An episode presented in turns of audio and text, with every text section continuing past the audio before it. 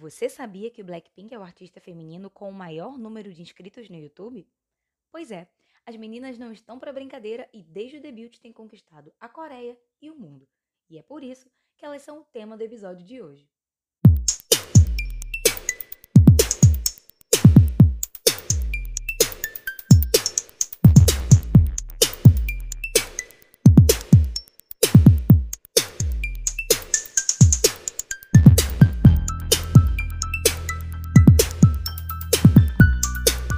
Hey, hey, hey! Annyeonghaseyo! Meu nome é Julia Lins e esse é o K-Girls in the Area. Em nosso quinto episódio, nós vamos falar sobre a ascensão mundial do Blackpink. Desde o início dos anos 2000, a indústria coreana vem tentando um espaço no mercado internacional. Por isso, alguns grupos da segunda geração do K-pop, como Girl Generation e as Wonder Girls, já haviam cruzado fronteiras anteriormente.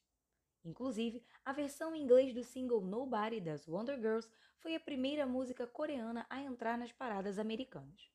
Isso foi em 2009, ou seja, a presença dos grupos femininos de K-pop no mercado internacional já não é mais novidade. Porém, a trajetória do Blackpink e sua inserção no cenário da música mundial são dignos de aplausos. Por isso, chega de introdução e vamos começar o episódio de hoje.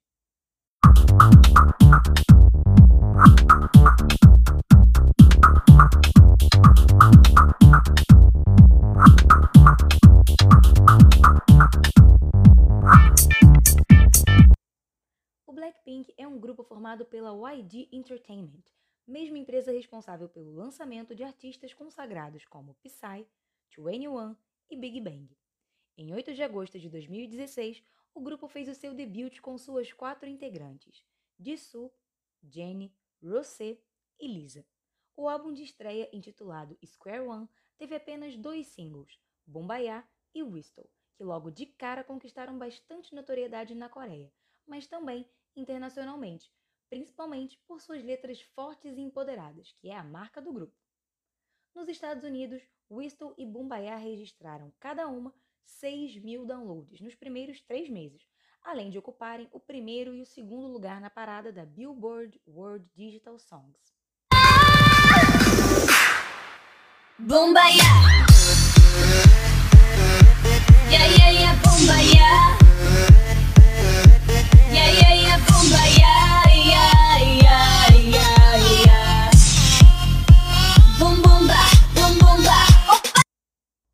Além disso, apenas 13 dias após o seu debut, o grupo conquistou a sua primeira vitória em um programa musical, pelo single Whistle. E não tinha como ser diferente, né? We.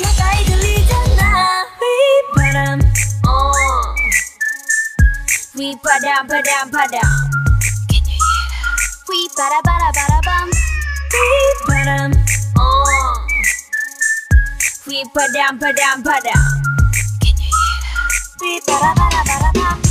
Hold up. Ainda em 2016, o grupo fez o seu primeiro comeback e lançou seu segundo mini-álbum, intitulado Square 2, que também contava apenas com dois singles, Playing With Fire e Stay. Dessa vez, em Stay, o grupo mostrou um lado mais suave e menos intenso do que seu debut, focando um pouco mais em seus vocais, provando que o grupo consegue trabalhar com diversos estilos.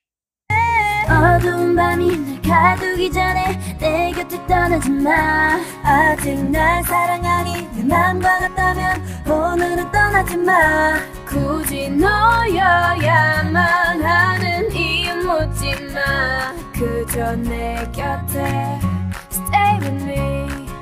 It goes a little something like La la la la la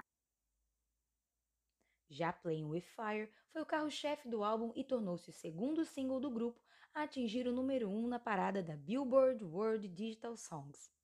My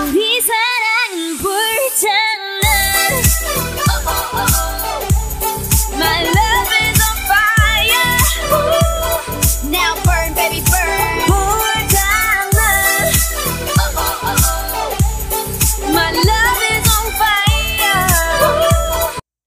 Junho de 2017, o grupo lançou mais um single digital, intitulado As If It's Your Last. A música tem uma vibe mais agitada do que os lançamentos anteriores e com um clima de balada que não tem como ficar parado, viu? Baby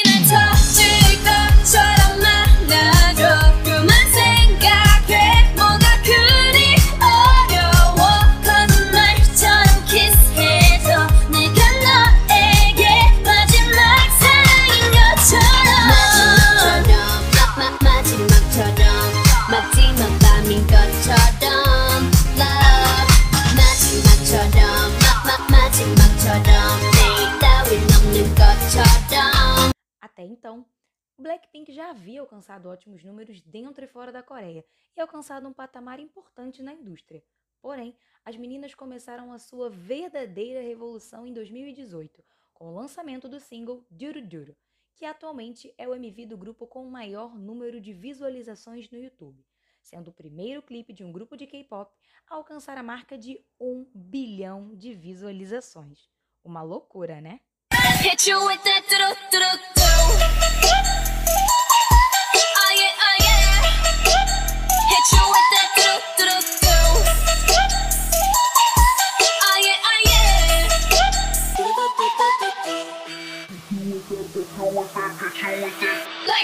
Em setembro de 2018, o grupo deu mais um passo rumo à sua ascensão mundial, quando a cantora inglesa Dua Lipa anunciou uma colaboração com Blackpink para o single Kiss and Make Up, um dueto bilíngue e que, mesmo sem ter um clipe para acompanhar, deixou a sua marca em mais de 30 países, entrando para o top 40 da Billboard. Just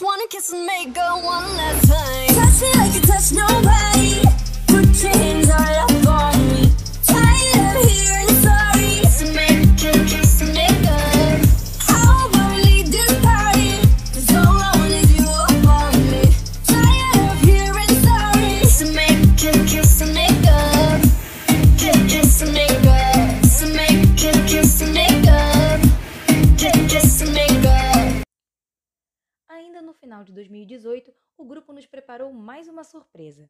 A YG anunciou que iniciaria os projetos solos das integrantes, e a primeira a ser anunciada foi a Jennie, que teve seu debut com o single Solo, uma música com um ritmo envolvente e que rapidamente alcançou o topo dos charts coreanos e mundiais. O single fez Jennie se tornar a segunda cantora solo de K-pop a ficar no primeiro lugar do ranking de músicas digitais da Billboard. E como esquecer esse debut, né? Bitch,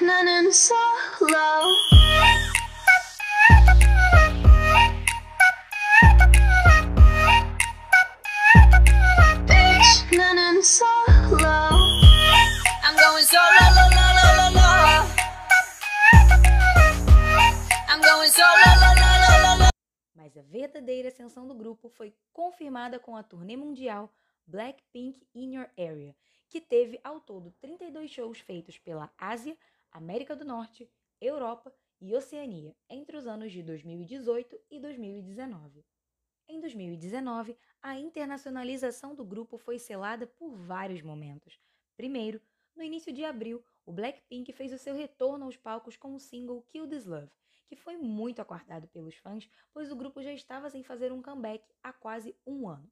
O EP, lançado junto com o single, estreou na posição de número 24 na Billboard 200, enquanto o single alcançou o número 41 na Billboard Hot 100. Let's kill this love. Yeah, yeah, yeah, yeah, yeah.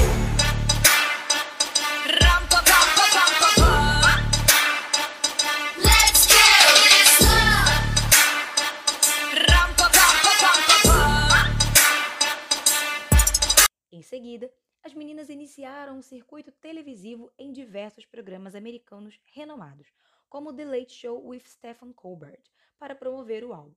Mas o melhor ainda estava por vir. Ainda em abril de 2019, o grupo entrou para a história da música, tornando-se o primeiro grupo feminino de K-pop a se apresentar no Coachella, um dos maiores festivais da música norte-americana. Que ano, hein? E vocês acham que elas pararam por aí? Em abril desse ano, 2020, foi confirmado que o grupo faria uma participação no sexto álbum de estúdio da cantora Lady Gaga, na faixa intitulada Sour Candy. A música tem uma batida vibrante, eletrônica e que conquistou o mundo todo. De acordo com a Forbes, com esse feat, o Blackpink ultrapassou o próprio recorde de melhor posição nas paradas britânicas por um grupo feminino de K-pop, ao alcançar o 17º lugar. E não é hino, né? So sour candy.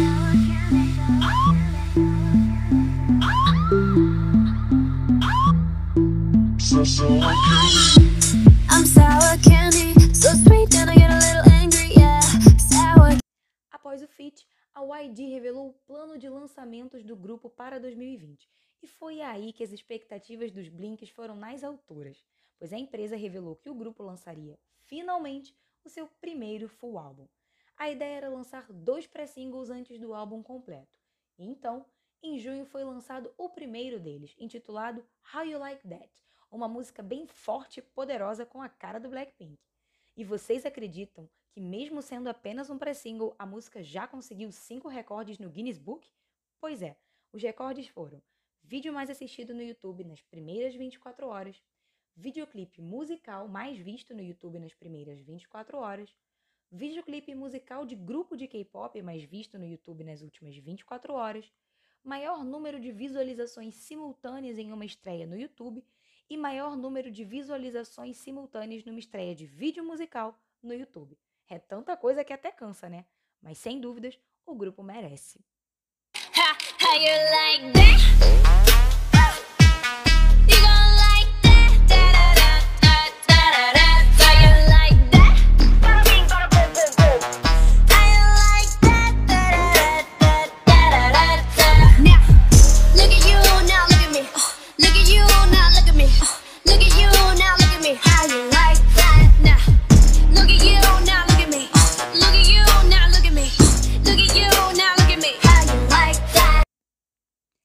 agosto, a empresa anunciou que o segundo pré-single seria lançado no dia 28 e que contaria com um feat especial. E depois de muita especulação, foi revelado que Selena Gomez seria artista da colaboração com o grupo. A música já tem título, Ice Cream, e a cada teaser os blinks vão à loucura, só de pensar em como será o próximo hit do grupo. Mas qual será o segredo por trás de tanto sucesso? Agora eu vou dar um pouquinho da minha opinião pessoal e listar aqui para vocês alguns possíveis fatores que ajudaram o grupo a chegar aonde elas estão. Bom, primeiramente o talento do grupo é inegável. Elas são idols completas, né? As meninas, além de serem ótimas cantoras e rappers, também têm excelentes habilidades de dança e performance. Então, por isso só, elas já fariam muito sucesso. A segunda questão é que, além disso, elas foram trainees durante muitos anos, ou seja, elas passaram muito tempo ensaiando, criando uma relação como grupo antes do debut propriamente dito. A Jenny, por exemplo, assinou contrato com a YG em 2010 e no ano seguinte foi a vez de Lisa e de Su. Em 2012, a última a ser contratada pela YG foi a Rosé. Ou seja, as meninas ficaram aí pelo menos quatro anos treinando juntas antes do debut. Eu particularmente acredito que grupos que treinam juntos há muito tempo antes do debut tem mais chances de não darem desbande. Por último, eu acredito que, por mais que a YG não seja uma boa administradora para os seus grupos, eu acho que ela tem feito um bom trabalho com o Blackpink, porque ela aplica uma estratégia de lançamentos bem interessante. Ao contrário dos outros grupos que apostam em vários comebacks por ano, o Blackpink prefere gerar grandes expectativas sobre cada lançamento da carreira. Então, correndo aí pela contramão de grupos consagrados como o BTS como Red Velvet, entre outros grupos que fazem dois a três lançamentos por ano, o Blackpink ele tem investido ao longo dos anos em um lançamento, no máximo dois, por ano, para gerar aquela grande expectativa, aquele feed nas redes sociais, fazer com que as pessoas sempre esperem muito de cada comeback. E a YG também investe muito pesado nos MVs, nas produções, nos stages, nos looks, de uma forma muito peculiar e muito grandiosa em cada comeback. Então eu acho que esses três fatores fazem com que elas sejam o Blackpink. Bom, de qualquer forma, independente de como o grupo alcançou esse sucesso, o importante é que elas chegaram lá e são merecedoras de todo esse sucesso. E você? O que acha do Blackpink? Qual é o seu feat favorito? Deixe a sua opinião lá nos comentários da nossa página no Instagram, KGirlsInTheArea, e eu adoro debater as ideias com vocês, viu? Então deixem a opinião de vocês por lá. Bom, por hoje é só. Muito obrigada pela audiência e até o próximo episódio. Annyeong!